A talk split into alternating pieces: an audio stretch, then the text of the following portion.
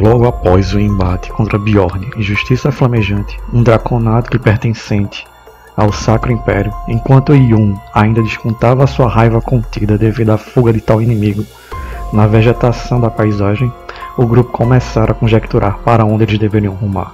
Estes estavam a perceber que algo empurrara um contingente relevante dos lâminas em direção ao leste.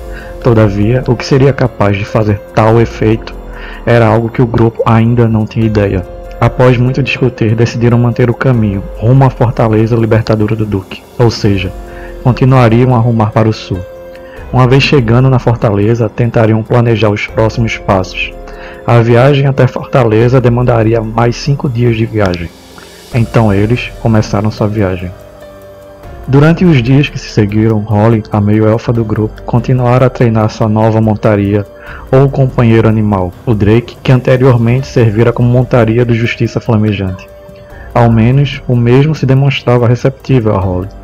Todavia, continuara hostil para os demais membros da equipe, além de deixar extremamente assustados os pôneis que conduziam a carroça do grupo, fazendo com que Ornanos tivesse que acalmá-los diversas vezes ao longo da jornada. E assim a viagem continuou. Todavia, durante a noite do segundo dia de viagem, enquanto Holly fazia vigília, a mesma vira se formar em sua frente uma chama cálida de luz prateada, semelhante ao brilho da lua. E após breves instantes desta luz, apareceram uma carta. Alguém estava a contactá-la através da famosa magia de nome mensagem. Na carta estava escrito o seguinte: Loredas, 20 do mês 5 de 949. Eu, Sarreiro e meus recentes aliados mal tivemos o tempo para superar o luto que a morte da Lonkmar nos impôs. Estamos partindo do esconderijo não mais secreto dos cronistas. Aparentemente, estes cronistas ponderaram e chegaram à conclusão que é preferível um mal menor em vez de um mal maior.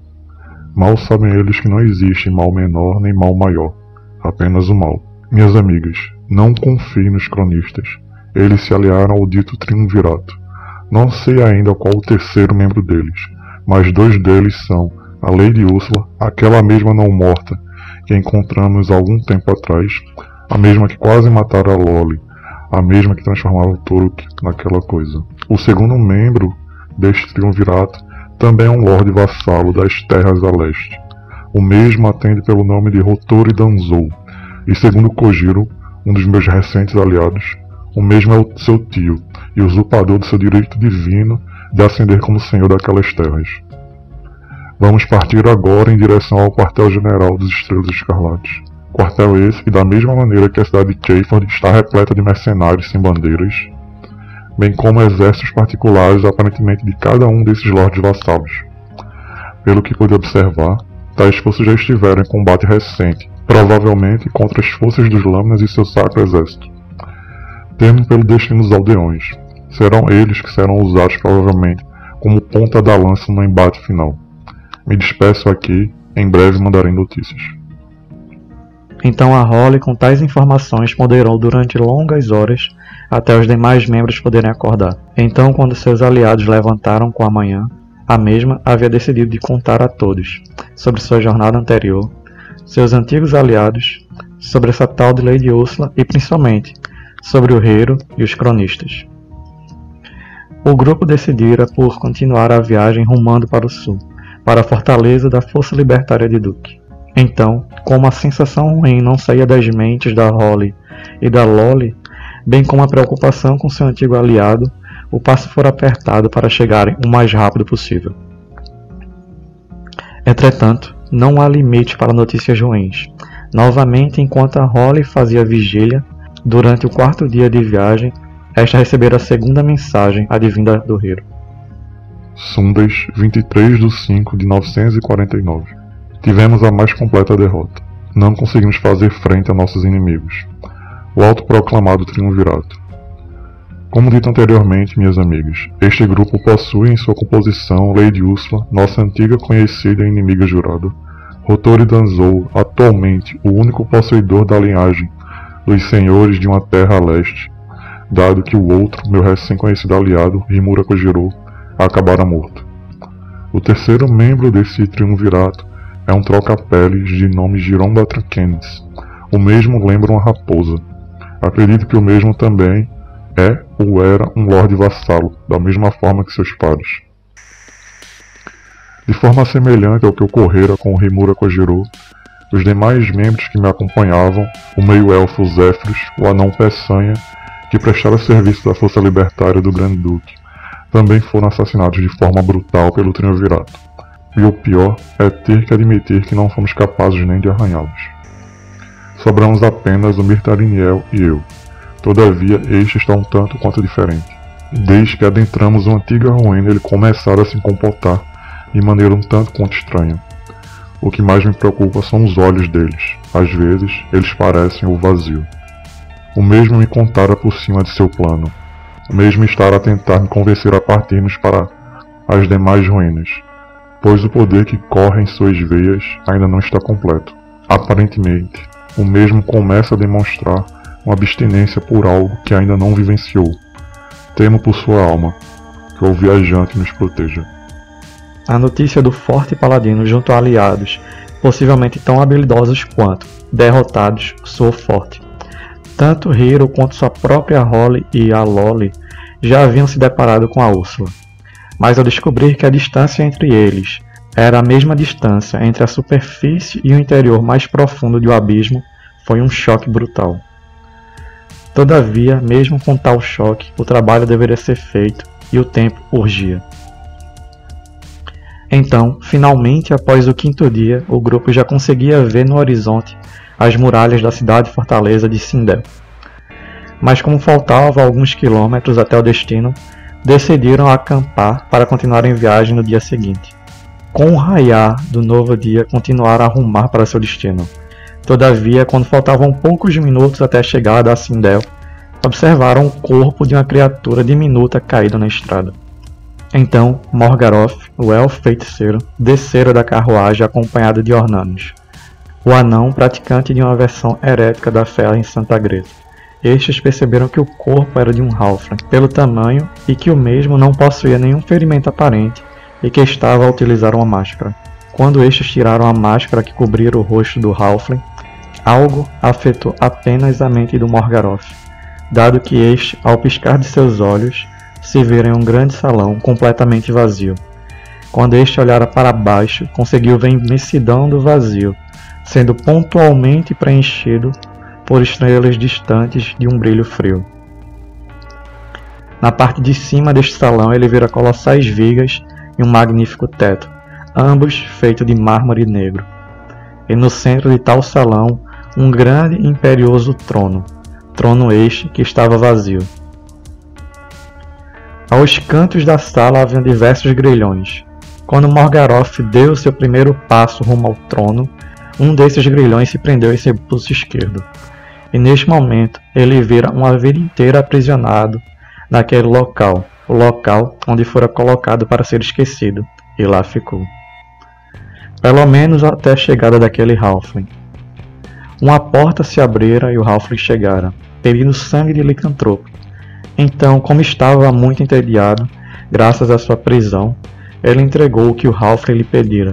E quando este for embora, a criatura sentada em seu trono colossal sorrira. Então, depois de algum tempo, Novamente o Ralph aparecera, desta vez pedindo para reviver dois irmãos, humanos que haviam morrido. Tal pedido lhe fizera lembrar dos velhos tempos. Então considera tal pedido. E sorrira novamente quando o Ralph de pele escura for embora.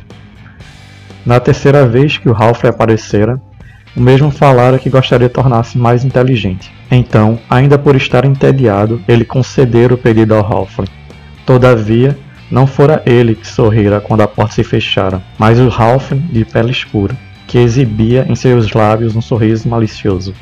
Na quarta vez, o Halfling não pedira nada, apenas falara com um grande sorriso nos lábios, que sabia como libertá-lo daquela prisão e fazê-lo ser adorado novamente. Mas para isso, precisaria da pedra estelar. Então, quando Margaroth dera por si, novamente na estrada, percebera que o corpo do Ralph não mais estava ali, e agora possuía marcas em seus dois pulsos e dois tornozelos. Mas não eram apenas marcas, havia algo escrito lá. Então, sem falar nada ao Ornandos, que lhe olhava com a cara de quem não entendera o que ocorrera ali, o elfo se recolhera para o interior da carroça. Lá, o mesmo utilizou da magia ancestral que corria por entre as suas veias, para tentar decifrar ao menos parte daquilo que estava escrito. Como mesmo assim não o conseguira, ele apelara ao seu último recurso. Yog Sothoth, a divindade da magia e do conhecimento, o deus dos milhares de tentáculos e dos infinitos olhos, para que este iluminasse sua mente com conhecimento, e então o conhecimento veio até ele. A divindade lhe ajudara a decifrar parte daquilo que estava escrito em seu pulso esquerdo, algo em uma língua ancestral, talvez a verdadeira língua, ou a língua primordial, onde fora registrado o verdadeiro nome de todas as coisas, e em seu pulso esquerdo estava escrito Caminho. Então, com o conhecimento que havia recebido, ele fizera a pergunta que ficara martelar em sua cabeça desde aquela experiência de vivenciar uma outra existência. Qual o caminho para a pedra estelar? Então, lá no fundo de seu ser, após realizar tal pergunta, a mesma se respondera. Ele sabia onde estava a tal pedra estelar. Então, quando voltara do seu mergulho em seu próprio interior, com as respostas, ele escutara os grandes portões de Sindel sendo abertos. Assim que o grupo retornara à cidade, foram recebidos por Fina O'Brien, um Halfrey que lutara pelas forças do Sacro Império e que, após ter sido confrontado por Holly, percebera o quão estava errado e decidira lutar contra o Império a qual servia. Fina continuara a conversa com Holly e perguntara sobre suas viagens e como estavam o Hero, o Torok e Oscavosh, e por qual razão a Lola estava tão quieta. A meio-elfa simplesmente desconversara e começou a fazer algumas perguntas pontuais ao Halfling, principalmente sobre os cronistas. Então o grupo se dispersara, para poderem descansar da viagem. Ornanos decidira por reportar a missão inicial do grupo, que fora investigar uma suposta mina de um metal anômalo. Todavia, o mesmo acabara deixando escapar alguns fragmentos de informações a Rimilda Torgan, quando este a chamara para tomar algumas cervejas da noite, a Tiflin aceitara com um sorriso no rosto. Enquanto isto, do outro lado da cidade, Morgaroth vagara pela mesma, enquanto conversava com alguns elfos que fizeram amizade durante os anos que se juntara a este grupo mercenário. Todavia, uma figura chamara-lhe a atenção. Uma meio-elfa de cabelos ruivos, quase alaranjados e com tatuagens arcanas à mostra estes começaram a conversar sobre a teoria da magia, bem como amenidades, e quando este notara, já estava de noite, e encontrava-se na mesma mesa que Ornanos, bem como a mesma meio-elfa, que se chamara Zafira Rai. Por alguma razão, Morgaroth não se importara, ao menos por aquele momento, que a Zafira Rai possuía um símbolo em sua lapela, símbolo esse dos cronistas.